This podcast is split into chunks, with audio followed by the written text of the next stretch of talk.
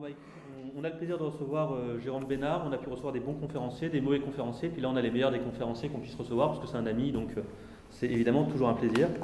Donc, euh, Jérôme Bénard, il, vient de sortir La droite imaginaire de Chateaubriand à François Fillon, donc tout un programme. Mais il a aussi sorti, et on en parle parce qu'on on a l'occasion d'être en plein dedans ce soir, un livre sur Pierre Boutan. Et puis, il a aussi contribué au, au mastodonte du dictionnaire du conservatisme.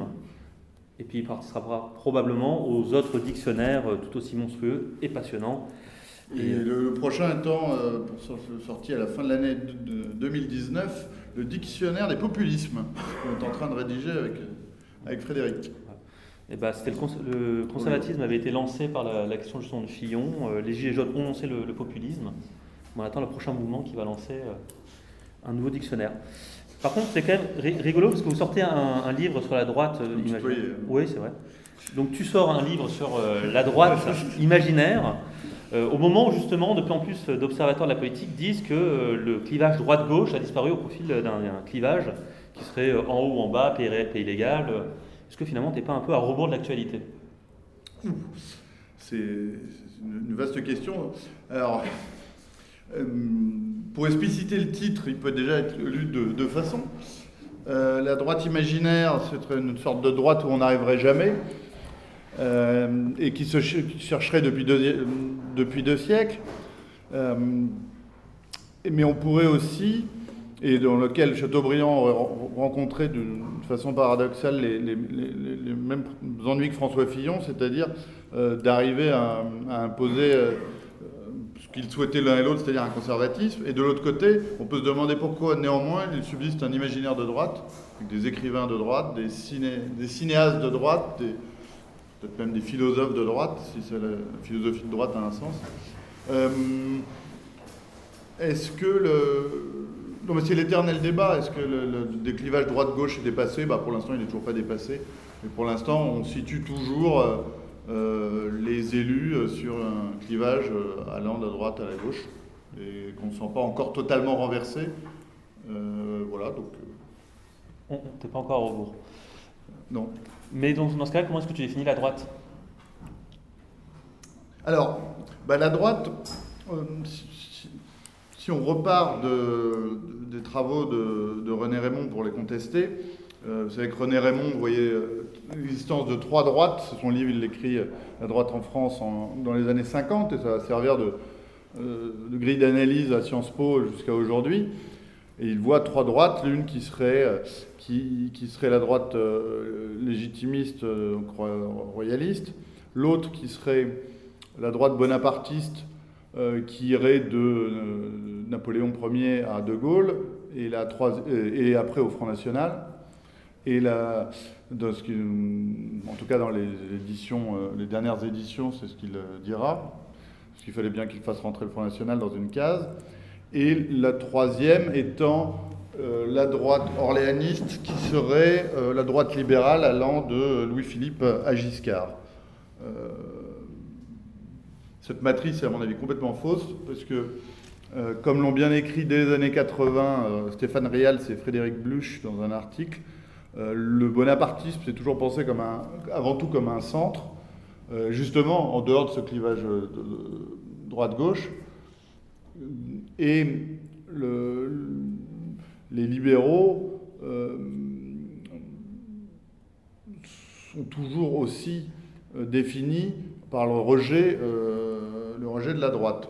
Donc en fait, il resterait le, fondement d'une droite légitimiste euh, et sur lequel on pourrait aller effectivement de, de, de Chateaubriand de- à De Gaulle, euh, en passant par Maurras, ce qui fait pas mal de, quand même de, De sources pour réfléchir sur, sur la droite. Alors euh, voilà, après, euh, la définition de la droite est toujours très difficile, mais on la généalogie des idées de droite est, à mon avis, réalisable. C'est ce que j'ai essayé de faire. Donc finalement, la seule manière de se servir de la droite en tant qu'objet, c'est d'en faire une généalogie. Oui. Euh, sinon, ça serait ce qui refuse le progressisme et ce qui pense euh, euh, dans une certaine continuité. Euh, si on cherchait une- la, la définition qu'avaient re- retenue Frédéric Rouvillois, Olivier Dard et Christophe Boutin pour Le conservatisme, c'est la pensée qui tente de sauver ce qui lui paraît essentiel. À ce titre-là, même un, un, a certains aspects conservateurs. C'est de sauver la France en ce qu'elle nous est essentiel pour conserver notre manière d'être au monde. Et au, fond, est-ce que la droite ne se définit pas par une espèce de, grand remords sur son incapacité à gérer l'action monarchique, soit De Gaulle avec ses hésitations, ou MacMahon, ou la Chambre bleue Horizon? Finalement, une incapacité à saisir réellement du pouvoir et à imposer ses idées Ah oui, tout, euh, à fait. Euh, la droite, quand elle arrive au pouvoir, que ce soit effectivement avec MacMahon, euh, on laissera de côté la, restauration et la monarchie de juillet, mais quand elle revient au pouvoir après la défaite de Napoléon III,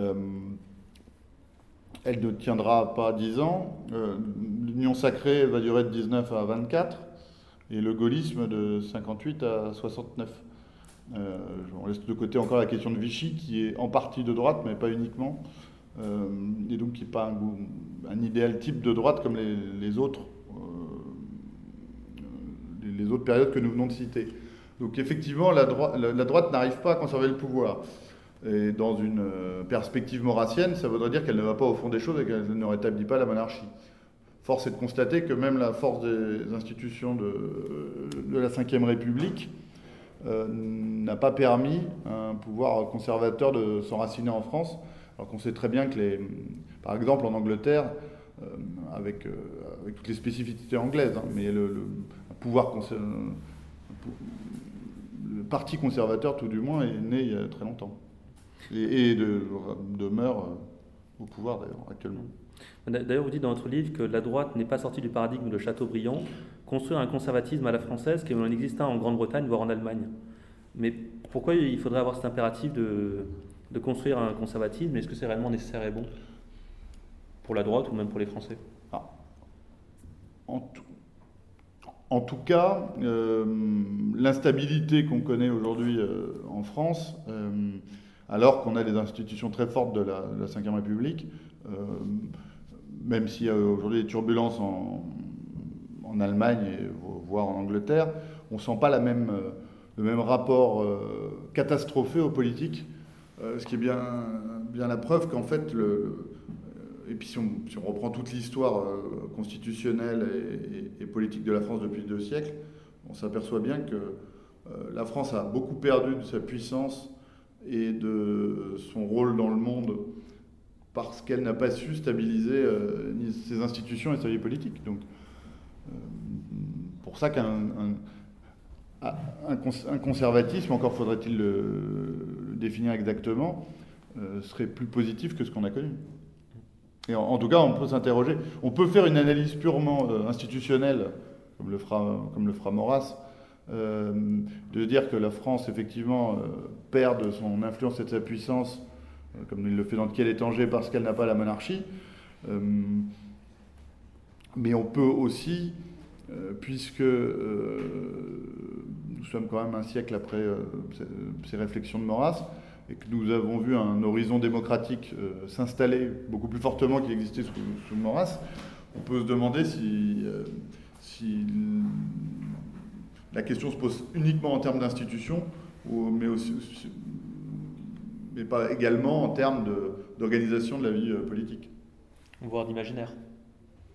Euh, voire d'imaginaire, mais ça, ça va peut-être euh, très à l'enseignement, à l'éducation nationale, à la transmission d'un certain nombre de, choses. Après, il y a quand même quelque chose qui est frappant quand on regarde un peu la droite dans votre synthèse c'est que finalement la droite finit euh, toujours par euh, repousser euh, les idées de la droite. Donc on a Giscard qui veut se faire passer pour un homme de gauche en 1981, on a Chirac qui se présente comme l'homme de la réforme en 1980, on a Nicolas Sarkozy qui a été élu en 2007 quand même plutôt sur la ligne Buisson, qui était une ligne quand même assez dure à droite d'après les analystes, et qui au contraire en 2012 donne des, des gages à la gauche. Ben oui, parce qu'il faut, enfin, il y a une réponse à ça, c'est que à partir de la de, Gaulle avait, on le, si vous avez vu le, long documentaire qui est sorti l'année dernière euh, de, comment il s'appelle, euh, le type qui avait fait, d'un documentaire télévisé très bien fait sur De Gaulle, euh, on sent qu'il y a une obsession dans les années 60 chez De Gaulle c'est son âge et c'est le fait qu'il sait qu'il ne va pas durer. Et, il, se méfie tout à fait de, ses propres partisans, qui n'auront de cesse, à partir de sa mort, euh, que euh, de se mettre au, service à la fois d'une technocratie et euh, de la technocratie d'un côté et des, des valeurs néolibérales de l'autre pour faire rentrer la France dans la, dans la mondialisation. Donc tout ce, qui, tout ce que tu viens de dire est, strictement, exact.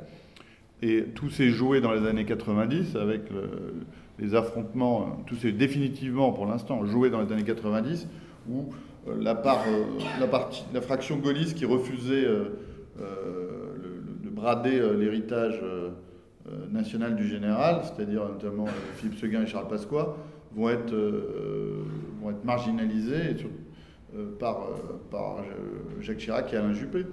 Et donc il y a toute une histoire du détricotage de cette restauration politique de la Ve République qui a été, euh, qui a été mise en œuvre euh, dès la démission du, du, général de Gaulle.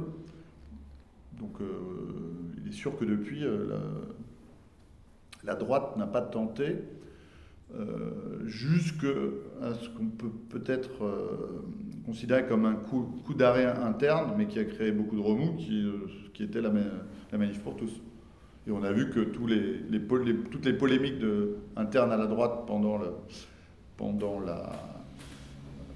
outre la question européenne, qui était plutôt plus posée entre le Front National et, le, et le, reste, euh, étaient découlées de, cette, euh, de ce, ce, retour de la droite dans la rue. Et comment finalement permettre l'émergence d'une droite réelle qui corresponde à la droite légale? Faut plutôt que la droite légale corresponde à la droite réelle. Alors là, ça dépasse de loin l'objet de ce livre. Oui. Euh, euh, bah, déjà, euh, la droite a aussi pâti de, enfin, de, du fait, à mon avis, que la, droite au sens large, ou les conservateurs au sens large, euh, ont abandonné euh, le champ euh, culturel, le champ de l'éducation nationale, enfin tout simplement de, le champ de l'enseignement, le champ de la politique, également à partir des années 60. Et la médiocrité du personnel politique aujourd'hui, elle est due à ce que les gens intelligents, ils vont faire, ne se, préoccupent plus du bien commun, ils vont faire de l'argent. les gens qui, qui, réussissent leurs études, ils n'ont pas forcément envie euh, de devenir maire à 2500 euros par mois. Euh, voilà. Donc en fait, les élites de, entre guillemets, de la droite, euh, se détournant du, de l'action politique, au, mieux s'en détournant, au, pire la méprisant, ont laissé la place à, un certain nombre d'incapables qui toujours manquaient de courage, manquaient de réflexion, et on en arrive on en arrive là. C'est triste. Il y a quand même quelque chose qui est, rigolo quand on regarde votre livre sur la droite, c'est qu'on s'aperçoit qu'il y a une dimension euh, socialiste d'une certaine euh, droite. Euh, notamment, on, bon, on a Jacques Laurent ou la Nouvelle Action française qui ont appelé à voter Mitterrand. Mmh. Est-ce que c'est une aberration Antoine Blondin aussi, entre autres. Est-ce que c'est une aberration ou quelque chose finalement de plus profond et assez propre à la, droite. Je, je, crois que le, euh, il y a eu un certain nombre de règlements de compte en 81, puisqu'on sait très bien que euh, c'est aussi le RPR qui fera battre euh, Giscard et qui fera élire Mitterrand.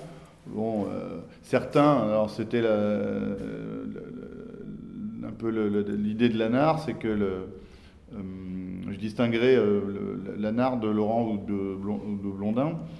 Euh, pour Lanard, Mitterrand euh, présentait un intérêt pour la monarchie parce qu'il avait été lui-même monarchiste. Bon, c'est quand même retrouvé avec le pire président de la Ve République qui a installé à la fois le gauchisme culturel, dont on voit les dégâts tous les jours au niveau civilisationnel, et qui a en plus organisé le, bradage de, la France lors du, traité de Maastricht. Donc le pari que certains avaient pu faire assez catastrophique. Je ne dis pas qu'avec Giscard, ça aurait été beaucoup mieux, mais en tout cas, ça aurait peut-être retardé un certain nombre de, euh, d'aberrations qui nous sont tombées dessus dans les années 80. Et ensuite, pour ce qui est, je pense, de Jacques Laurent, d'Antoine Blondin, c'est, c'est purement une nostalgie vichiste. Et c'est, euh, qu'entre. Euh, c'est que pour eux, Mitterrand restait l'homme qu'ils avaient croisé à Vichy dans, voilà, sur les bords de l'Allier en 1942-43. La bicyclette. Là, je pense que c'est vraiment des. Donc une dimension socialiste est purement conjoncturelle à la droite. Bah, je, ne crois pas que. En tout cas, je crois que le rejet de la, le, rejet de Giscard était un rejet de l'entourage de chez Lanard, c'est un rejet du, de, l'entourage du comte de Paris vis-à-vis de Giscard, donc c'est l'anti-giscardisme qui conduit à, voter, à voter euh, euh, euh, Mitterrand. pour ce qui est du RPR et de l'entourage de Chirac, c'est de se débarrasser de Giscard pour pouvoir être élu en 88. Euh, autre pari désastreux. Et, pour ce qui est de, Jacques Laurent et d'Antoine et, d'Antoine Blondin, c'est un, un, délire, un délire alcoolique d'anciens vichistes. C'est pas le premier de leur part d'ailleurs. Voilà. Par contre, je, rebondis juste parce que tu, disais Mitterrand pire que le pire président qu'on a eu. Donc pour toi, Mitterrand est pire que Hollande ou, Macron? Oui, parce que c'est lui qui a permis de, mettre en place la suite. Euh, c'est lui qui a déclenché. La victoire en 80, qui est une suite logique de, la prise du pouvoir culturel de la gauche à partir de, de, 68. on pourrait peut-être même la faire remonter à 62 et euh, au fait que De Gaulle s'est fâché avec beaucoup d'intellectuels de droite sur la question de l'Algérie. En tout cas, euh, ce qui arrive en 81, c'est ce qui met en place toute la gauche culturelle. c'est Jack Lang, c'est les LGBT, c'est. Euh, et, la, déconstruction s'est faite à partir de là. La, la victoire d'Hollande, euh, c'est juste l'incapacité de, de, Sarkozy d'accomplir le programme sur lequel il était élu en 2007. Il n'y a pas quelque chose un peu paradoxal à, dire, enfin, le, à partir du principe que le pire président qu'a connu la France était un président qui avait un imaginaire de droite, on sait très bien son amour pour Chardonne euh, ou Morand notamment. Oui, alors déjà, euh, Chardon et Morand sont devenus de droite parce qu'ils ont été assimilés à Vichy, mais Morand, dans les années 30, n'est pas vraiment un, écrivain de droite, c'est plutôt un écrivain très, euh, très moderne. Euh, je veux dire, c'est pas la, c'est pas la Varande ou, Alphonse de Chateaubriand. donc c'est, Morand est rejeté et Chardon, de même, vient plutôt des eaux radicales socialistes. Et c'est, son pacifisme euh, c'est son pacifisme qui le conduit à, soutenir la collaboration et à partir de là, euh, il sera classé à droite. Mais je ne pense pas que alors là, la définition qu'on donnait tout à l'heure, ontologique, euh, des tentatives de définition ontologique ou historique de la droite, c'est des gens qui se retrouvent classés à droite par, par accident. Ils ne viennent pas du tout de la tradition monarchiste ou de la tradition conservatrice. Euh, ce qui n'empêche pas qu'ils peuvent avoir un style et qu'ils aient sûrement survécu à, la disparition euh, et, qu'ils soient, beaucoup plus lus qu'un écrivain réactionnaire comme Paul Bourget que plus personne ne lit. Mais en tout cas, à mon, avis, euh, ce ne sont pas des écrivains de, pas des écrivains qui viennent de la droite. Pourtant, Chardon, sur le, second Chardon, à la fin de sa vie, dans son style très elliptique et très aphoristique, beaucoup centralisé sur la question justement euh, de ce qui doit euh, perdurer. Euh. Oui, oui, il est, peut-être devenu avec l'âge. Mais en tout cas, il n'était pas avant-guerre. Voilà, donc, je ne sais plus qui était l'autre, le reste de la, bah. C'est le paradoxe du, fait que Mitterrand avait un imaginaire ah, oui, oui. Mais, droite. Non, mais Mitterrand avait, oui, plus profondément que ça. Son engagement dans les eaux de l'action française, son, sa lecture, à mon avis, de, de, de Maurras dans les années 30 lui laisse lui, laisse euh, des traces, mais en, pur cynique. Euh, il en jouera pour euh, s'attirer des, gens et, déstabiliser la droite, mais au fond de lui-même, la seule chose qui l'intéresse, c'est la, prise du pouvoir. C'est absolument pas la conservation de, l'intérêt national. C'est la prise du pouvoir. C'est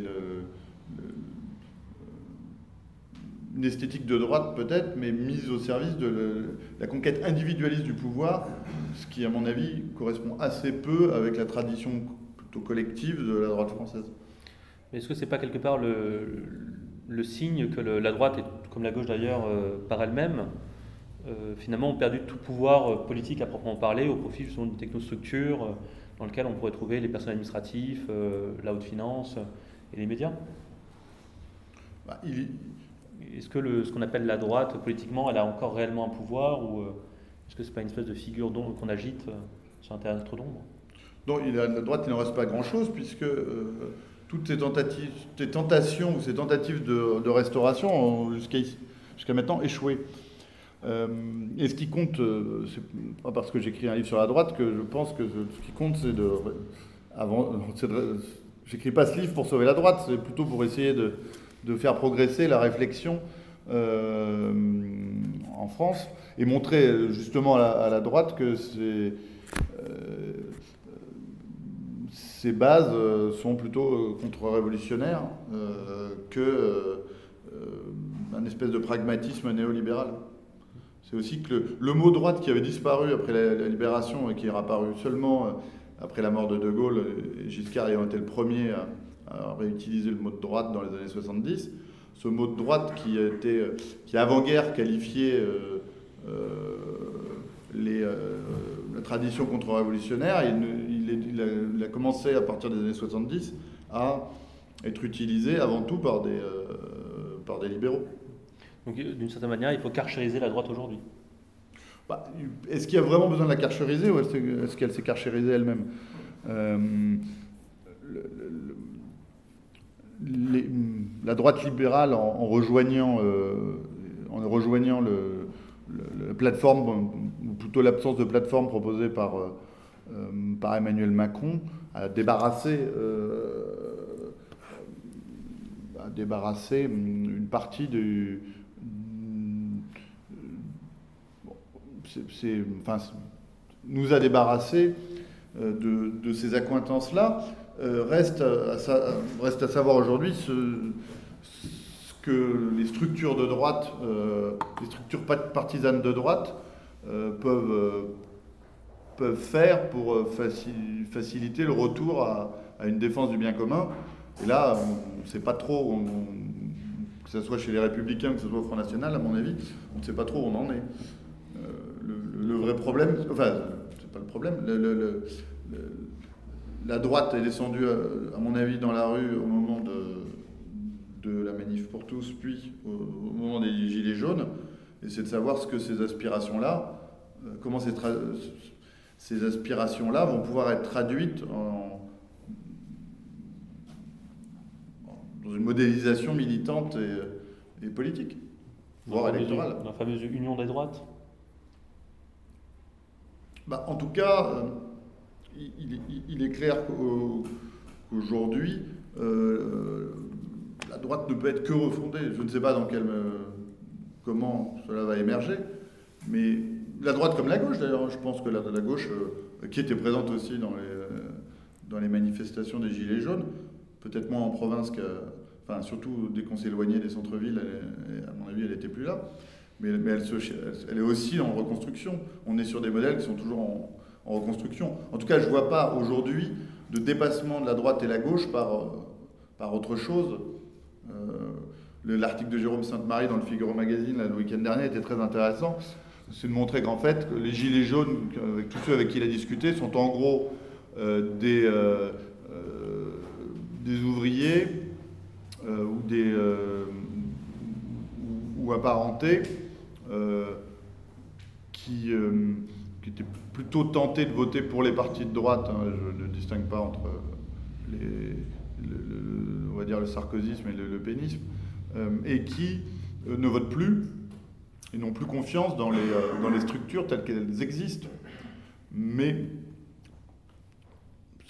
aujourd'hui, ils sont plutôt sur, euh, aussi sur des aspirations conservatrices, c'est-à-dire conserver leur, pouvoir d'achat, conserver l'ascenseur social qui a constitué les Trente Glorieuses. Et, donc tout ça les rend rétifs au discours internationaliste de, la gauche française, enfin européiste ou internationaliste, selon le curseur qu'elle adopte. Et donc on pourrait refondre la, droite autour du bénardisme Qu'est-ce qu'on mettrait dedans Non, non, non c'est pas la question. La question, c'est le but de ce livre aussi, c'était de, de, faire réintéresser quelqu'un qui s'intéresserait à la droite pour comment le faire se réintéresser aux, aux, penseurs, penseurs de droite. Et puis après, c'est une, c'est une démarche euh, que vous connaissez, l'Action française, qui s'appelle quand même l'empirisme organisateur.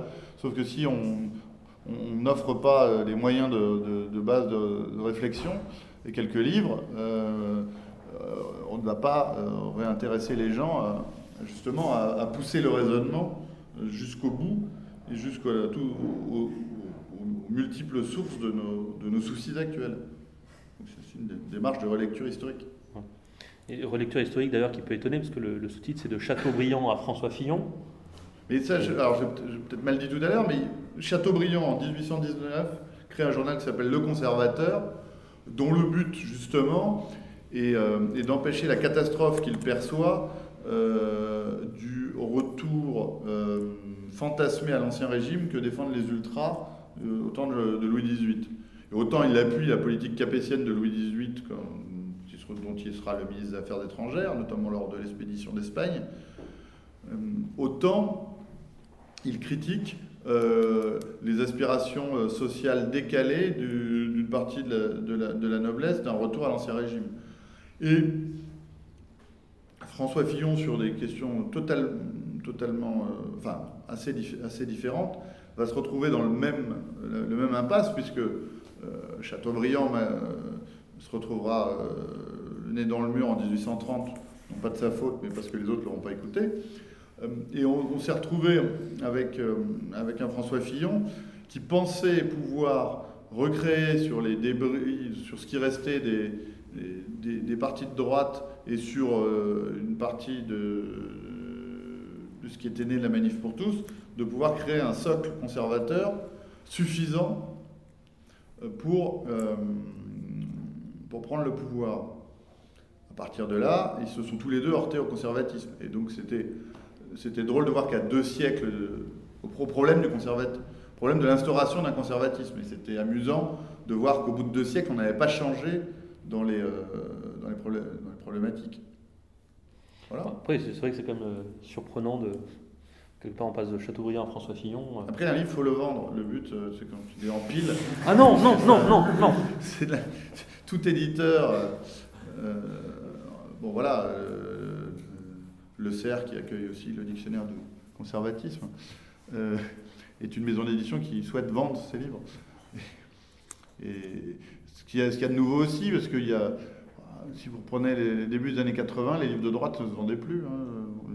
On pouvait espérer être édité à la pensée universelle, sauf les livres d'histoire, les livres d'histoire purs qui se sont toujours vendus. Mais les essais politiques de droite étaient à peu près, euh, euh, à peu près introuvables.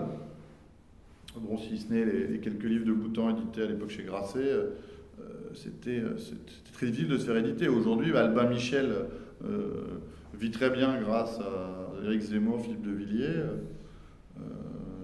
pourquoi ce basculement? Bah, Je pense qu'il y a surtout, là, ce basculement, c'est justement que l'imaginaire de gauche s'est effondré. la, la, révolution mondiale a cédé la place à le, but de la révolution, enfin, la, révolution prolétarienne a cédé sa place à une gauche sociétale euh, dont le, les deux seuls objectifs sont euh, de euh, faire triompher le droit des homosexuels et des migrants. à partir de là, ça intéresse quand même moins de monde. Si ce n'est la classe médiatique qui relaye ça. Nous, sommes tous des migrants, Jérôme. D'ailleurs, tu remigres ah, prochainement. Voilà. Très heureux. Tu as pris la bonne décision. Voilà, je... De remigrer. Au revoir, Francis. Euh, non, non, il y a, y a, un changement. Euh, aujourd'hui, le débat des idées, il est, clairement il est, clairement à droite. Euh, si vous prenez les pages idées du Figaro, c'est quand même beaucoup plus intéressant que les pages idées de Libération. Il fut un temps très lointain où les pages, les pages idées de, de, Libé étaient peut-être plus stimulantes. Euh, même dans la réaction qu'on pouvait avoir par rapport à eux. Aujourd'hui, la qualité, elle est, voilà, quand vous voyez un, Logoff, le sociologue Logoff qui passe de, en gros, du gauchisme en 68 à être aujourd'hui euh, devenir un intellectuel conservateur. Euh, Finkielkraut a suivi à peu près le même, le, même parcours.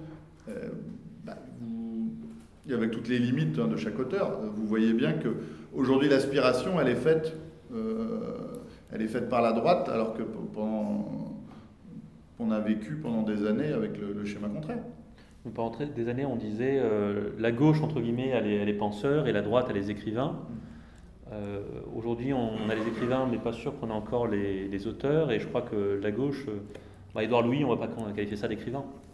Non, non, non, non, non, c'est de l'achat sociétal. Mais là, c'est le problème de la dérive de la littérature. C'est-à-dire que 80% de la littérature est aujourd'hui achetée par des femmes et que euh, les éditeurs ont décidé de produire une littérature euh, adaptée à, ce, lectorat au lieu de, garder une diversité. Donc euh, c'est vrai que dans la production littéraire, le, niveau s'en ressent. Bah, s'en est ressenti, parce que forcément. Et alors par contre, il y a une autre, il y a une autre question. Non, parce qu'après, c'est des, des, politiques de marketing aussi, voilà, on nous vend du, Catherine Pancol, mais euh, je ne connais pas. Enfin, 100% de son lectorat est, féminin, alors que le, but normalement d'un éditeur, c'est de faire des livres qui parlent à tout le monde et qui ne soient pas enfermés dans une littérature genrée, puisque telle est la démarche. Dire Marcel Proust, il a autant de lecteurs hommes que, que femmes. Euh, Catherine Pancol avec des femmes. Donc on a décalé, puisque les hommes sont censés ne plus avoir le temps de lire, mais c'est vraiment des études marketing, et qui font pression sur les... Euh, par exemple sur le monde des livres ou sur le, Figaro littéraire pour que ce soit adapté. Euh, alors qu'à mon avis, le lectorat, par exemple, du Figaro littéraire est resté essentiellement masculin, du part d'une tradition aussi interne à ce journal, et qui maintenant ils essayent de vendre des. Ils ont fait une rentrée littéraire quand même, où ils présentaient que des, que des romans, des premiers romans écrits par des femmes. C'est d'une absurdité. Ça va conduire à la disparition du Figaro littéraire, à mon avis, et à la disparition d'un certain nombre d'éditeurs, euh, puisque finiront aussi par plus, les, par, plus vendre le, livre du tout.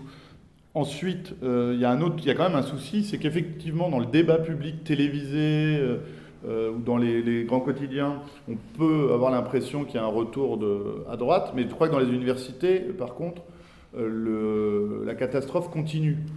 Et qu'il y a moins de profs de droite qu'il y a 20 ans, et que les, prises de position idéologiques ont permis une distribution euh, des postes de chargé de cours, de chargé de TD euh, et d'allocation de, de, thèse à des gens aujourd'hui non seulement marqués à gauche, mais en plus allant de plus en plus vers euh, tous les dérives de la théorie du genre, de l'indigénisme, et, et, que ce que je disais tout à l'heure, c'est-à-dire que la droite avait déserté aussi l'université par, euh, par carriérisme et par volonté de, de c'est sûr que les profs de fac sont mal payés, à quelques exceptions près. Bon, dans les facultés de droit, ils s'en sortent parce qu'ils peuvent vendre euh, leurs compétences euh, comme avocat ou, comme, comme, juriste. Mais euh, en histoire, c'est beaucoup plus difficile. Euh, il faut donc être extrêmement motivé pour mener une carrière universitaire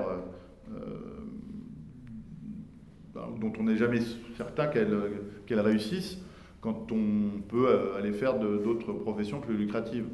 Donc la, droite ayant abandonné, le problème aussi que la droite soit devenue majoritairement bourgeoise dans notre pays, ce qui n'est pas le cas forcément dans, tout. C'est sûrement moins le cas en Italie, par exemple. Eh bien, on se retrouve avec ces, petits problèmes. Et d'ailleurs, en Italie, eux, ils ne manquent pas de professeurs d'université de droite. Euh, mais là, je, crois qu'en France, on n'a pas résolu ce problème. Et que les universités vont devenir vraiment, on le voit avec les mouvements euh, variés actuellement, euh, sont en train de redevenir le, grand n'importe quoi qu'elles ont pu être au moment de mai 68. En, tout cas, pour revenir sur les écrivains, vous consacrez quand même pas mal de, passages. Mmh. Tout à l'heure, on parlait de Chateaubriand, mais aussi Antoine Blondin ou, Jacques Laurent. Pour, pourquoi cette passion de beaucoup d'écrivains pour un espèce d'imaginaire de droite? Ou vice-versa d'ailleurs de, certains. Donc pourquoi C'est plutôt pourquoi peut-être un certain nombre de romanciers euh, sont restés euh, fidèles à cette, euh, à cette veine, cette sensibilité monarchiste. C'est ça qui est intéressant, à mon avis. C'est que les. Oh, y a, d'ailleurs, il y a 40 ou 50 ans, Jean d'Ormesson ne serait jamais passé pour un auteur de droite. Ça, c'est, Jean d'Ormesson n'a pu passer pour un auteur de droite que parce qu'il s'est passé de ce qu'on a raconté tout à l'heure, c'est-à-dire le détricotage du gaullisme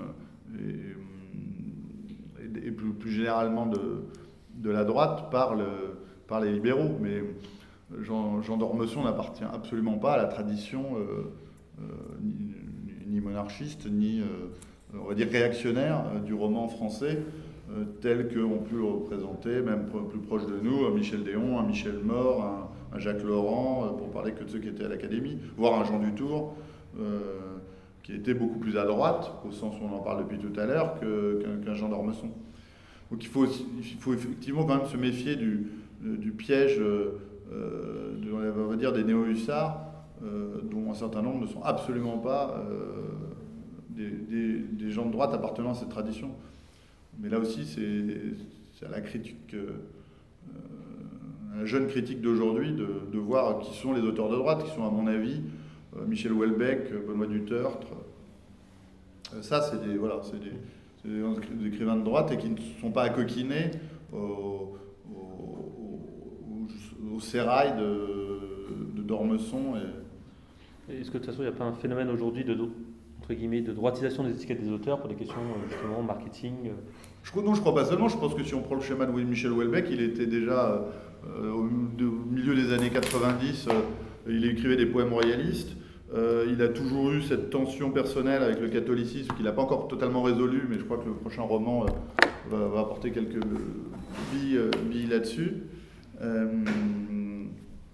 et que Welbeck est plutôt une trajectoire qui, depuis le milieu des années 90, est d'être un, auteur qui, s'inscrit dans une veine très réactionnaire. Quant au livre de Benoît Duterte depuis le milieu des années 80 aussi, euh, à part ses deux, peut-être ses deux, trois premiers livres, romans, euh, il est clairement, euh, clairement un auteur réactionnaire, y compris dans sa défense de la SNCF et des buffets de gare. Mais là, on aura peut-être des questions, et puis Juan pourra peut-être nous. Non, en général, oui. il faut dire qu'il y, a quand même disons que la littérature euh, a continué à produire peut-être plus d'écrivains de, droite qu'il n'y a aujourd'hui euh, de euh, philosophes ou de penseurs politiques de droite. Est-ce que Éric Zemmour produit de la pensée de droite? Je ne pense pas. Est-ce que Patrick Buisson produit des idées de droite? C'est certain, mais il le fait peut-être plus en, en tant que journaliste et en tant qu'analyste de l'opinion, mais ce qui a été pour une bonne part Maurras, qu'en auteur euh, novateur. Euh,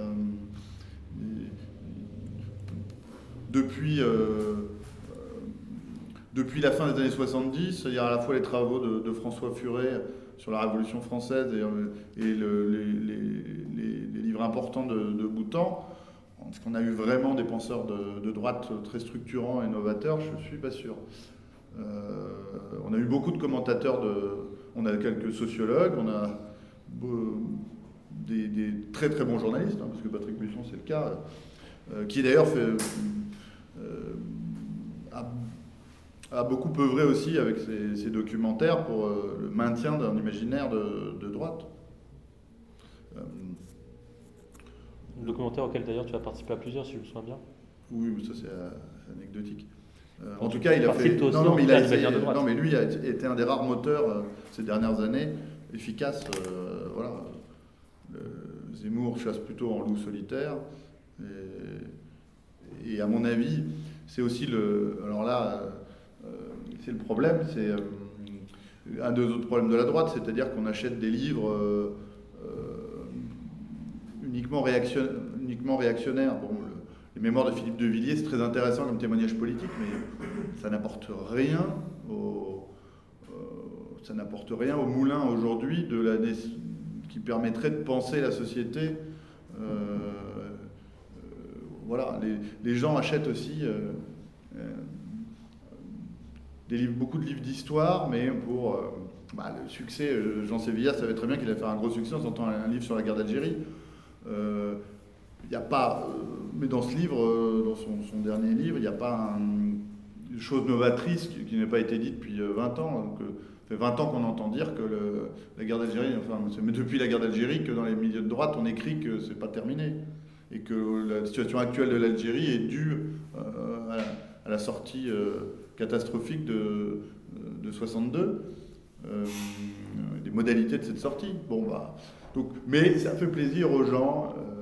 Moi, je veux dire, il vaudrait mieux que tous les gens qui achètent des, piles de, de, livres de, journalistes aillent acheter les, livres de Christophe Guilluy ou alors les, même les, livres purement euh, euh, de, pure réflexion d'Emmanuel Todd, quand il ne parle pas de l'actualité, où là, ça devient difficilement compréhensible, dès qu'il se remet dans les cartes démographiques, dès qu'il veut essayer de faire l'analyse du pays sur le temps long, euh, là, il devient très intéressant. Et la droite doit aussi euh, apprendre à, repiocher dans, les vraies disciplines hein, que sont la géographie la, ou la démographie. Mais d'ailleurs, sur les disciplines, enfin, vous trouvez des, figures de droite.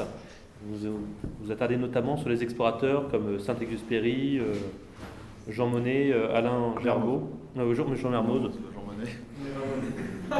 Non, alors ça, ce chapitre, je l'ai fait sur les années 30, je me suis dit, aucun intérêt à réexpliquer les, euh, les, ligues. Bon, il y aura peut-être un, Il y a sûrement des. le but, c'est pas. Je n'ai pas, fait justement euh, euh, des livres à la.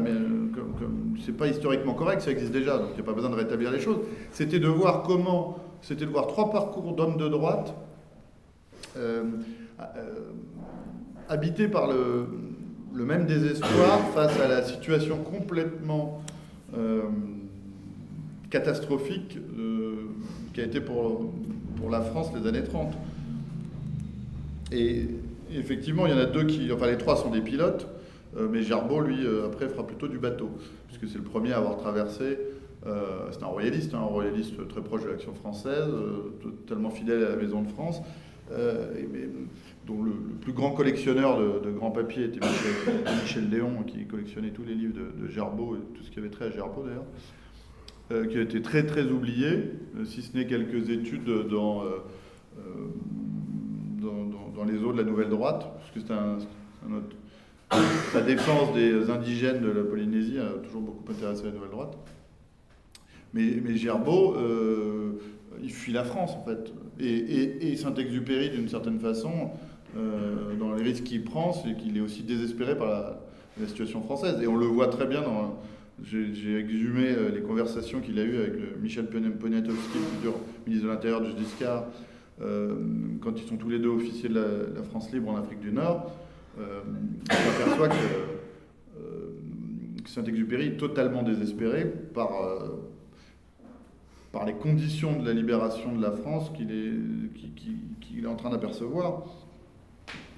Euh, et Mermoz, bah, lui, c'est le, le, dauphin du colonel de la Roque. Et de la même façon, euh, il va continuer à prendre tous les dangers euh, parce que ce qu'il voit en France le, le, révulse. Le, le, fait qu'on ne voit pas monter l'Allemagne d'un côté, que la fascination de beaucoup pour le communisme, le, et, l'incapacité de, de, la droite justement à, à, produire un front commun pour euh, répondre au problème du temps euh, fait que ces trois auteurs euh, ont, un, parcours tout à fait similaire et ce sont trois, effectivement trois auteurs indéniablement, indéniablement de droite. Ontologiquement de droite. Après, c'est parfois amusant de voir Saint-Exupéry récupéré par certains catholiques, parce qu'à mon avis, il n'est pas du tout. Enfin, il a une absence de foi, et c'est justement son désespoir vient notamment de son absence de foi, qui ne fait pas de doute. Hein. donc c'est assez. je, n'érigerai pas du tout Saint-Exupéry en maître, comme le font certains, parce que je pense que le chemin qu'il trace est un chemin de, de, désespérer. C'est-à-dire que ces textes sont très intéressants. Il y a un grand article de Boutan sur Citadelle. Euh, il y a des très, très, bons passages. Il y a toute sa nostalgie d'un ordre médiéval euh, face à tous les, abandons euh, de son temps et face à la modernité qu'il ne, ne, supporte pas. Mais il ne trace pas du tout une voie d'espérance, si on le lit bien, mais bien une voie de la, à mon avis, une voie de la désespérance. Mais d'un côté, la, droite se, caractérise quand même pas mal par une espèce de fascination pour un certain nombre d'échecs. Notamment, on peut penser à la manière dont on a érigé 6 février 34 comme une forme de mythe, euh, ou même le général de Gaulle. Est-ce que, fatalement, le, cet imaginaire de droite ne, correspond, ne, pousse pas vers une certaine forme de pessimisme et de goût finalement de, l'échec splendide Ah bah, il y a sûrement dans les échecs, euh, dans les échecs de la droite depuis deux siècles, il y a sûrement euh, effectivement une part de fascination romantique pour la euh, pour l'échec. Euh, est-ce que c'est ça qui est central euh, Non, sûrement pas. C'est que ce qui, ce, qui, ce qui, est central, c'est que les intérêts particuliers ont, le plus souvent prévalu sur les intérêts collectifs, tandis que on le voit, on peut le voir sur les, périodes, les, périodes où la, gauche a été au pouvoir, ils se sont posés beaucoup moins de questions, ce qui permet à, Mitterrand de faire son, son coup de force. Oui, et puis euh, quand il y a des problèmes internes, il met un coup de barre, il met un autre coup de barre, il met d'un côté ou de l'autre, et ça, il arrive à s'en sortir. Il arrive même à utiliser ses meilleurs ennemis, tel Michel Rocard, pour être le Premier ministre qui lui permet de sauver une majorité. Euh, et, euh, alors qu'il n'y avait pas plus, en 81, il n'y avait pas plus d'ennemis que, que, que Mitterrand et, et Rocard, et ben en 88, c'est Rocard qui va venir le, qui va venir le sauver. Bon, et donc, euh, maintenant qu'on a, on a désespéré Billancourt, euh, le roi. Bah, dans cette droite imaginaire, il est clair que euh, la figure du roi n'a jamais disparu. et que, la, la, question ouverte en 1789 ne s'est absolument pas refermée. Euh, et que en fait, euh, la mythologie républicaine n'a jamais, jamais totalement pris en France. Et les valeurs de la République sont toujours encore plus indéfinissables que la droite imaginaire, à, mon avis. Euh, il n'y a même pas un imaginaire républicain en Bah, il y a un imaginaire, en tout cas, un imaginaire républicain à droite, il n'y en a pas. Qu'un imaginaire républicain, celui qui a essayé de l'incarner, c'était Jean-Pierre Chevènement, il a quand même fini tout seul. Euh, -dire que, il, est encore en vie. Hein. Euh, il finit tout seul. Oui, oui d'accord. Euh, voilà, l'imaginaire républicain, il, si, il a, voilà, il a existé entre l'aile gauche du, Parti socialiste et une partie, on va dire l'OCI et le et, le Parti communiste de, Georges Marchais, bon, euh, ça, ça, ne va pas très loin. Après, il y a quelquefois des reprises un peu absurdes de l'imaginaire républicain. On se souvient des Marianne de, euh, la Manif pour tous. Ça paraissait quand même euh, pas obligatoire d'aller reprendre des symboles aussi ridicules que le bonnet phrygien. Bah, d'ailleurs, les, les, Gilets jaunes ont essayé de faire la même chose, ouais. avec un résultat assez mitigé. Bah, ça prouve qu'il n'y a pas de. Je pense, à mon avis, que le, mythe républicain a moins résisté que le, que le mythe royal. Euh, ensuite, euh, ça n'augure rien sur les capacités euh, actuelles du pays à, à accepter ou à, à, comprendre la nécessité d'une restauration. À mon avis, là, on c'est toujours le sondage qu'on ressort régulièrement. Oui, il y a 18 ou 20% de monarchistes en France, probablement. Hein. Mais c'est pas pour autant que ces 20% sont demain euh, euh, dans un référendum. Alors, voteraient pour, pour ce, conformément à ce sondage. Peut-être que oui, mais ça, en tout cas 20%, ça ne ferait pas une majorité. Donc le, le, fait que cet imaginaire monarchiste euh, qui, qui, a aussi, qui a également été très lié à l'imaginaire catholique, au moins jusqu'à non, seulement jusqu'à la euh, jusqu'au ralliement, mais, mais ensuite. Euh, est-ce qu'il est, est qu'il suffit à créer les conditions d'une restauration politique en France? Je ne sais pas. Ça, c'est pas à moi d'y répondre. mais, il y a peut-être des questions surtout. Mais c'est surtout ce que, j'allais ouvrir en disant ça y est, c'est monopolisé euh, dans, dans, mon intérêt personnel. Voilà, si vous avez des, questions, et vous en avez, j'en suis sûr, ne serait-ce que Juan. Non, peut-être des affirmations. J'ai peut-être dit des conneries. Non, non, non, non. Ah, bah, attends. Euh, est-ce que. Alors, le, titre, euh, ouais, c'est on, on, sent qu'il y a un travail marketing de Colosimo derrière.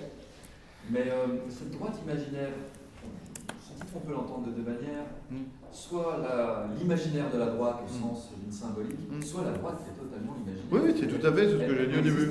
Elle n'existe absolument pas. Et est-ce que dans les. Tout à l'heure, tu, tournais autour des, des, différentes catégories ou caractéristiques que l'on pourrait donner à une orientation, un tropisme de droite, pour faire, pour faire est-ce qu'il n'y aurait pas euh, une espèce de fascination euh, pour euh, le, mythe du péché originel, ou le dogme du péché originel, suivant qu'on. Hmm.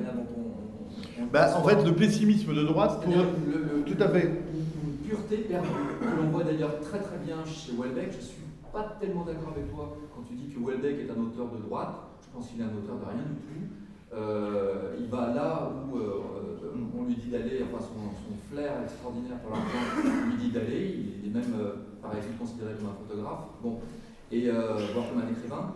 Et, mais on voit ça, on voit ça très très bien chez lui, cette espèce de, de, nostalgie de la pureté perdue. D'ailleurs, dans Soumission, qui est tout sauf un roman contre les musulmans, c'est un roman contre les catholiques, et plus précisément contre le fait, contre une espèce de nostalgie euh, du fait qu'il a perdu la foi et qu'il n'arrive pas hmm. à la retrouver, à la différence de Huysmans euh, euh, dont il réutilise Durtal, qui lui se hmm. convertira, Huysmans se convertira.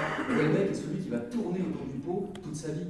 Et son prochain, sérotonine, je ne suis pas certain qu'il apporte de nouvelles vies, comme tu le disais. il va encore continuer à tourner, et jusqu'à jusqu'à sa mort, qui risque d'arriver dans pas longtemps, vu son état de délabrement physique, il va continuer à tourner. Donc, mais il y a quand même cette espèce de, fascination pour, euh, pour euh, la, la, perte d'une pureté originelle. Hmm, bah, il y a ce, qui se rattache à ce qu'on pourrait appeler le, mythe de, de l'âge d'or. Euh, et depuis la Révolution notamment, mais on pourrait peut-être retrouver des traces avant chez Bossuet, en tout cas la droite depuis la Révolution a toujours eu un discours sur la décadence. J'ai commis un petit article qui sort en février dans la revue des Deux Mondes sur justement la droite et deux siècles de décadence. Et on retrouve dans des discours de, de Fillon ou de Vauquier euh, ce, terme même et cette thématique de la décadence qu'on retrouve depuis Joseph de Maistre en passant par euh, Bourget, Maurras, euh, les non-conformistes des années 30 et pour l'après-guerre, euh, les trois protestants que sont euh, Julien Freud, Jacques Ellul, qu'on peut le classer à droite, et pour le, troisième, euh, si, Julien Freud, Ellul, et puis bon, je sais enfin j'en avais trouvé trois. Non, non, mais pas. Oui, et puis c'est un Thibon aussi d'ailleurs. oui, oui, il y, y, a, ces rhétoriques de la décadence, cette nostalgie de l'âge d'or, et effectivement, il y a un clivage, je crois qu'il y a un article de Dominique Deroux sur le sujet, entre le, euh, le rapport entre la droite et la gauche, il se fait aussi par rapport au rapport au péché originel. Euh, et l'acceptation, euh, finalement, cette acceptation de la chute, que la, il y a cette nostalgie de, la pureté originelle, effectivement, chez la droite, mais il y a la gauche ce refus de la situation de chute. ce qui crée une fascination pour la révolution et pour justement retourner oui, mais du côté de la gauche, il y a cette fascination pour la conquête d'une pureté perdue. C'est-à-dire qu'il va, être euh, donné par euh, le grand soir ou par des. Oui, oui, tandis qu'à droite, ça serait la nostalgie. En sachant qu'on ne peut pas la regagner, parce que, enfin, parce qu'il y a eu cette chute. Chams, tu avais une question? C'est une remarque sur ce que vous avez dit sur l'université. Je ne suis pas tout à fait d'accord que les hommes de droite aient délaissé l'université par carriérisme. Euh, quand on prend le, académique dans son ensemble, c'est plus que depuis les années 70, il y a cooptation des, des trotskistes. Euh, tout. c'est vrai. Et, euh, et c'est pas, c'est pas qu'on peut pas euh, être euh, dans l'université si on est droite, mais il faut qu'on soit même activement de gauche. Et si, on, si on est un peu, si on est trop à droite ouvertement, on peut pas accéder à l'université. Pensez au cas Jean Audry, viré deux fois, une fois à Paris, une fois à Lyon. Bon, il y en a beaucoup. Non, mais c'est pas, pas le seul. Et puis effectivement, non, mais c'est un rapport compliqué. Mais il y a quand même, il y a quand même un certain utilitarisme euh, euh, qu'on a même vu depuis 20 ans, parce que moi, quand j'ai milité, ici euh, dans les années 90, on tenait les lycées bourgeois catholiques parisiens, on avait 30 ou 40 militants dans chacun. Et aujourd'hui, je pense que ceux qui sont à la place de ces gens-là sont plus déjà dans une. Dans sont plus dans le combat des idées, sont plus intéressés par beaucoup moins qu'ils n'ont été même il y a 20 ans. Aujourd'hui, euh, les, bourgeois de droite sont très contents que leurs enfants partent euh, à l'étranger euh, faire leur carrière parce qu'ils disent en France c'est foutu de toute façon. Il y a quand même cette capacité de la droite libérale à, cette capacité à, à, être fasciné par la seule réussite financière et économique euh, et, donc tout ce qui paraîtra un peu folklorique comme la politique, euh, l'enseignement, euh, fera que la personne en question sera qualifiée de farfelu. En tout cas, dans des milieux qui ont été longtemps des, milieux qui fournissaient aussi des militants contre-révolutionnaires aguerris. Là, je pense qu'il y aurait une étude sociologique à faire, mais, elle ne doit pas être si fausse que ça par rapport à ce que je dis. Bah, de toute façon, des lycées dont tu parlais, aujourd'hui, on, on en a zéro, quoi. Oui, voilà. Euh, Philippe, je crois. Oui. Ça, je pense que cet essai de renouveau là, du conservatisme à droite, euh, la droite Orléans, euh, et le, le, lien entre ça et un retour à un certain libéralisme économique. Parce que... Attends, refais ta révolution, je répondais juste à un truc urgent du bureau. Oui. Euh, je voulais dire ça, je pensais de, de, de, de, ce essaie de renouveau d'un nouveau conservatisme de droite, avec, euh, avec cette droite dans les murs. Bah oui, euh, c'est encore droite sur les murs, c'est du concept journalistique. Euh, non, non, mais après les gens qui sont, qui sont, qui sont à l'intérieur, droite. bah, en tout cas, il y a un, il y a un retour, euh, effectivement, d'une certaine droite conservatrice qui avait qui, qui, qui était rangée au placard. Euh, depuis un certain temps. Euh, le problème qu'elle a actuellement, c'est que la sélection des hommes politiques de droite par les partis, hein, et euh, là on peut le renvoyer aux deux, ne se fait pas sur l'engagement le, intellectuel ou, la, capacité à, proposer euh, des réformes intéressantes, mais par rapport à des tambouilles internes. Et, la droite d'Itor les murs n'a pas encore euh, réussi à euh, modéliser euh, sa capacité de rentrer dans les murs, qui est quand même son objectif.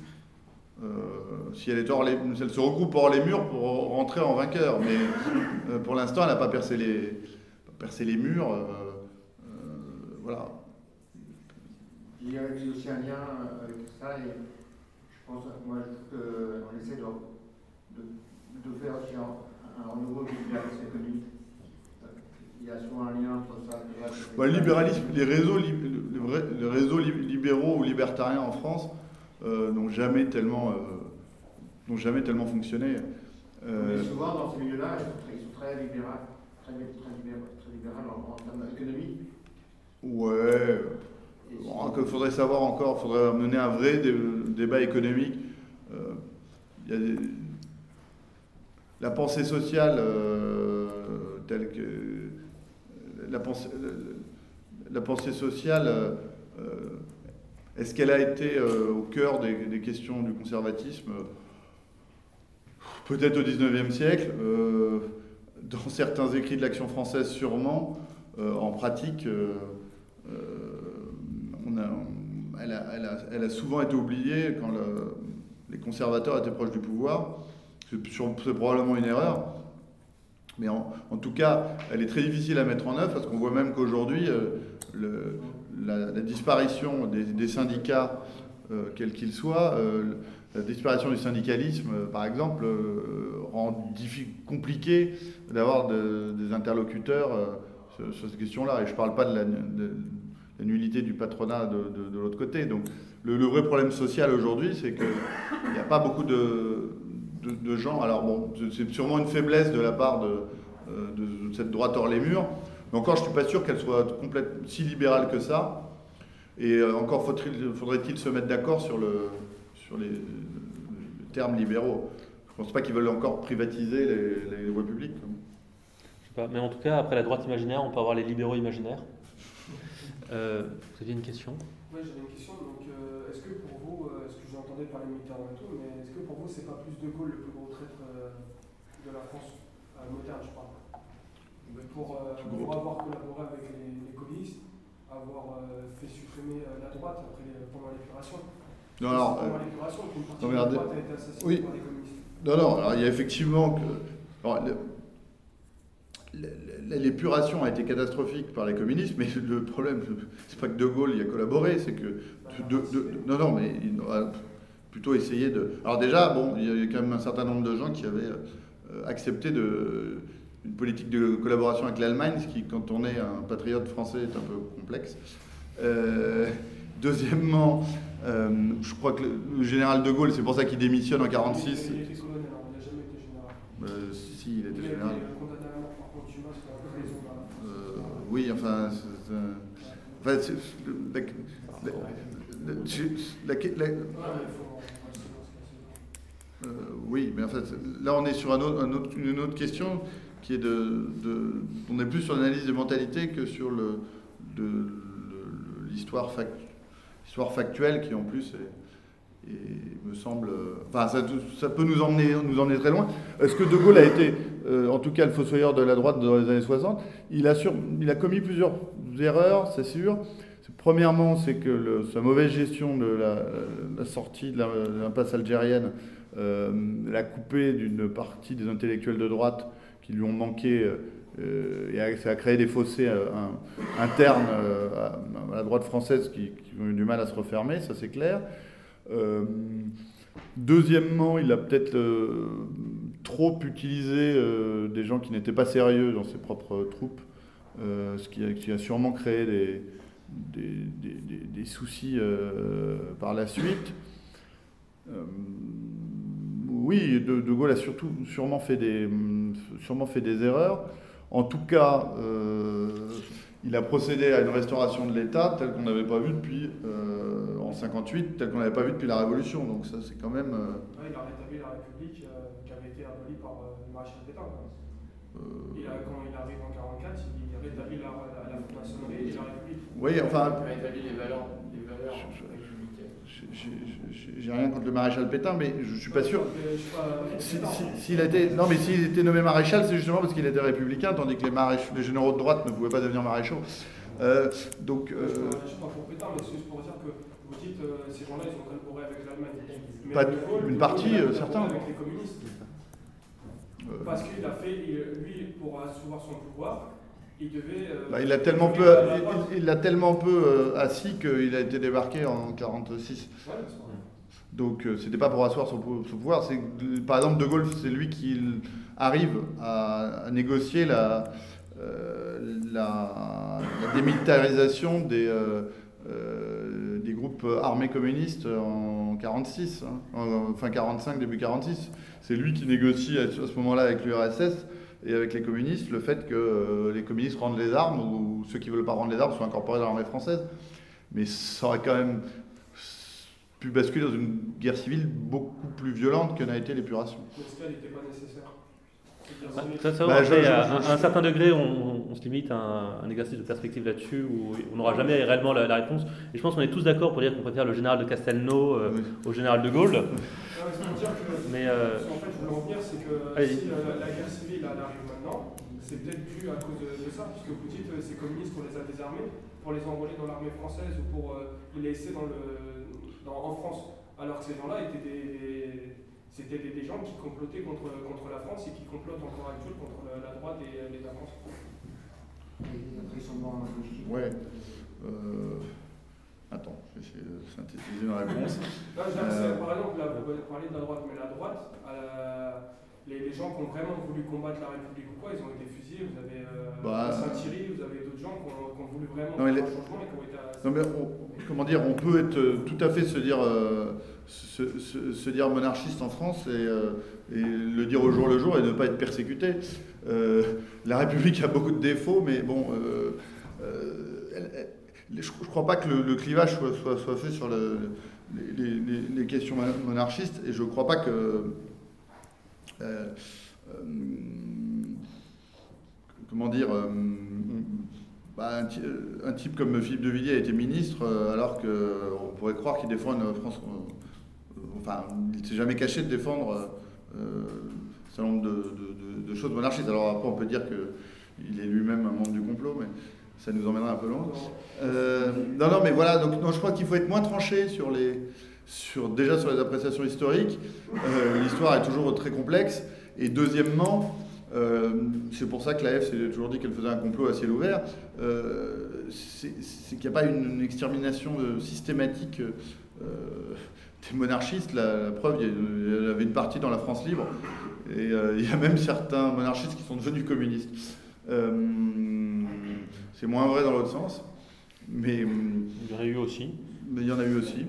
Euh, voilà, donc je, je- je- je crois surtout qu'il y a des trajectoires personnelles, euh, il y a des, des- des rapports de force euh, euh, complexes, voire voire sang- sanguinaires par moment, mais il n'y a pas une France contre l'autre euh, qui serait euh, euh, totalement euh, coupée et, et dans une, une incapacité de, de, dialoguer. Les communistes étaient dans un mode de, révolutionnaire du pouvoir. Euh, le général de Gaulle a en partie essayé d'appliquer euh, une politique justement contre-révolutionnaire euh, par, rapport à eux. Ce qui ne veut pas dire que dans sa stratégie, et peut-être qu'il s'est trompé là-dessus, il n'a pas utilisé des techniques de judo, c'est-à-dire parfois de, dialoguer pour, pour mieux euh, se- pour mieux retrouver une partie de, de, sa liberté. Voilà. Après, euh, il y a à des livres très intéressants sur les rapports entre De Gaulle et, l'URSS qui sont à peu près euh, qui sont, très, à peu près honnêtes et qui expliquent effectivement qu'il y a, à la fois de, à la fois De Gaulle s'appuie par moments euh, sur ce rapport pas toujours catastrophiques avec les communistes, et à d'autres moments, il est bien conscient, et euh, sur l'affaire de, la décolonisation, il, voit bien à partir de... que tout devient très compliqué à partir de l'affaire de Suez, où la France et l'Angleterre, qui espèrent à ce moment-là sauver encore leur position, euh, interviennent à Suez, gagnent militairement, et que à la fois les Américains et les Russes, les Américains et les Russes, les communistes et les, et, et- les, les libéraux euh, disent à la France, c'était encore avant le retour du général, puisque c'est en 56, maintenant vous arrêtez. Donc on avait les deux, il s'est retrouvé avec les deux blocs contre lui. Euh, il n'y a pas eu un jeu systématique. Et pareil, il a un rapport, il y a un bon, livre de, de, Branca qui vient de sortir sur le- les États-Unis contre De Gaulle, euh, qui, est très intéressant aussi. Voilà, en tout cas, vous aurez sûrement l'occasion d'approfondir vos, vos réflexions sur le sujet parce que je pense que la situation est un- En plus, c'est- historique est un peu plus complexe. C'est plus complexe que ça, parce qu'il suffit de, de lire les, courriers entre De, de Gaulle et les comtes de Paris pour dire que c'est bon, le côté républicain, euh, Hmm. c'est pas, le méchant républicain contre les, contre les, contre, les bons royalistes. C'est plus compliqué que ça, De Gaulle. Il est complexe. euh, euh, il, il, a, a presque instauré la, restauré une monarchie. Pas, en tout cas, il a eu l'ambition de restaurer euh, l'État en France. Euh, je ne sais pas s'il a eu l'ambition de restaurer la monarchie. En tout cas, il n'avait rien idéologiquement, il n'avait rien idéo- idéologiquement contre. Il a probablement plus euh, trébuché sur les événements. Et puis sur ce que je disais tout à l'heure, ce sentiment qu'il habite pendant toutes les années 60, que tout va aller mal après lui. Et, euh, et je pense que dans ce, tout- qu'il était incapable de trouver une porte de, euh, c'est la faiblesse des, c'est la faiblesse des grands hommes parfois. Euh, il était incapable de, trou- de trouver une porte de sortie euh, comme, euh, comme Franco en a, sorti- en a trouvé une en, en- en- en Espagne. Bon, et encore, euh, la situation espagnole aujourd'hui. euh, euh, Ulysse avait une question. J'ai juste une question pour revenir sur- par rapport au sujet du livre sur la droite parce qu'effectivement, c'est la droite, on se rend compte avec votre exposé, euh, et je fais ce commentaire dans le but de susciter un commentaire de votre part, c'est qu'en fait, effectivement, cette droite n'a jamais vraiment existé, puisque finalement, à chaque fois, elle a trahi, ou en tout cas, elle a coopté, ou elle a changé de ligne, elle a dérivé, je ne sais pas comment voilà, on pourrait déterminer.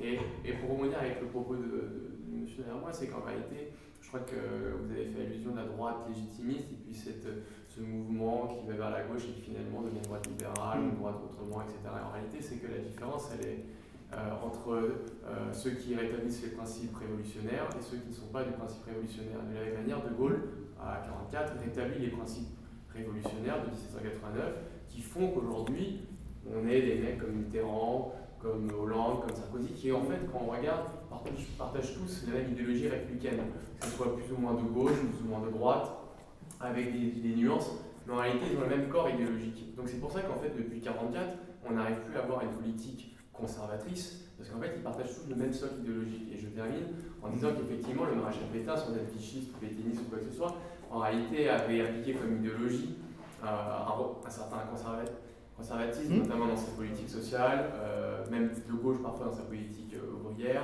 euh, dans le planning familial, etc.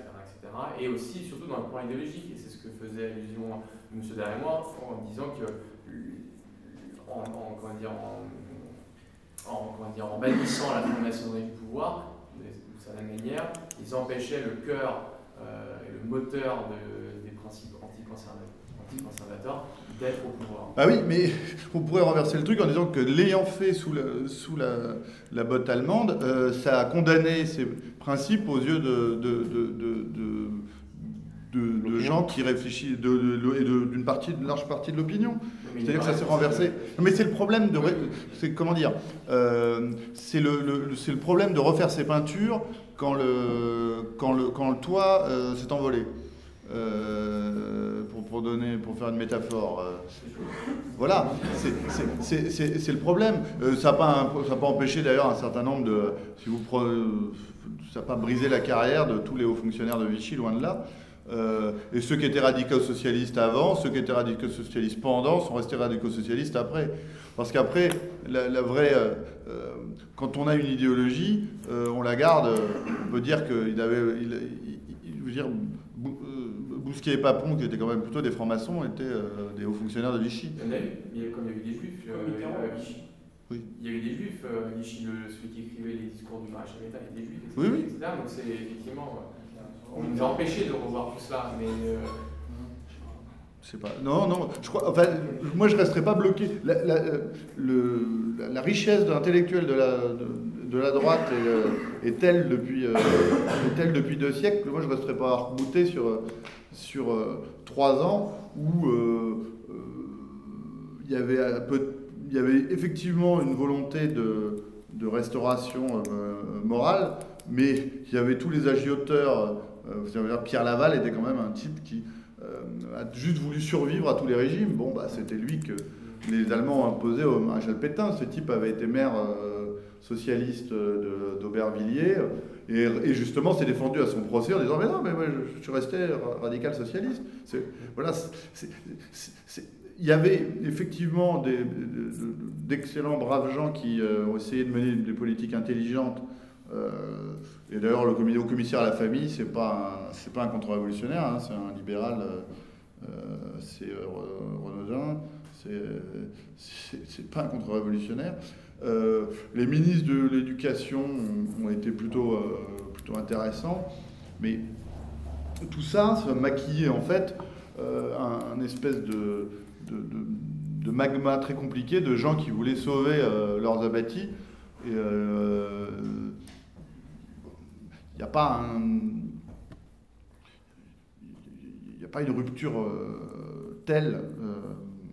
et l'Église elle-même sera d'ailleurs très partagée, puisque euh, ce nombre d'é- d'évêques.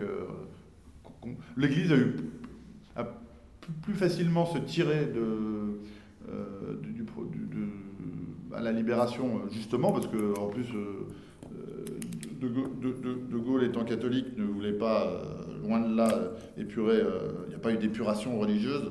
Le cardinal Suard, on lui a conseillé de ne pas venir le jour de la messe de la libération de Paris. Bon, c'était un un des rares cas. Il n'y a pas eu d'épuration de l'Église. A échappé à l'épuration. Euh, on- on- l'épu- L'épuration a surtout touché les, notables, euh, qui effectivement, euh, c'était la stratégie des, communistes d'aller les liquider. Mais c'est plutôt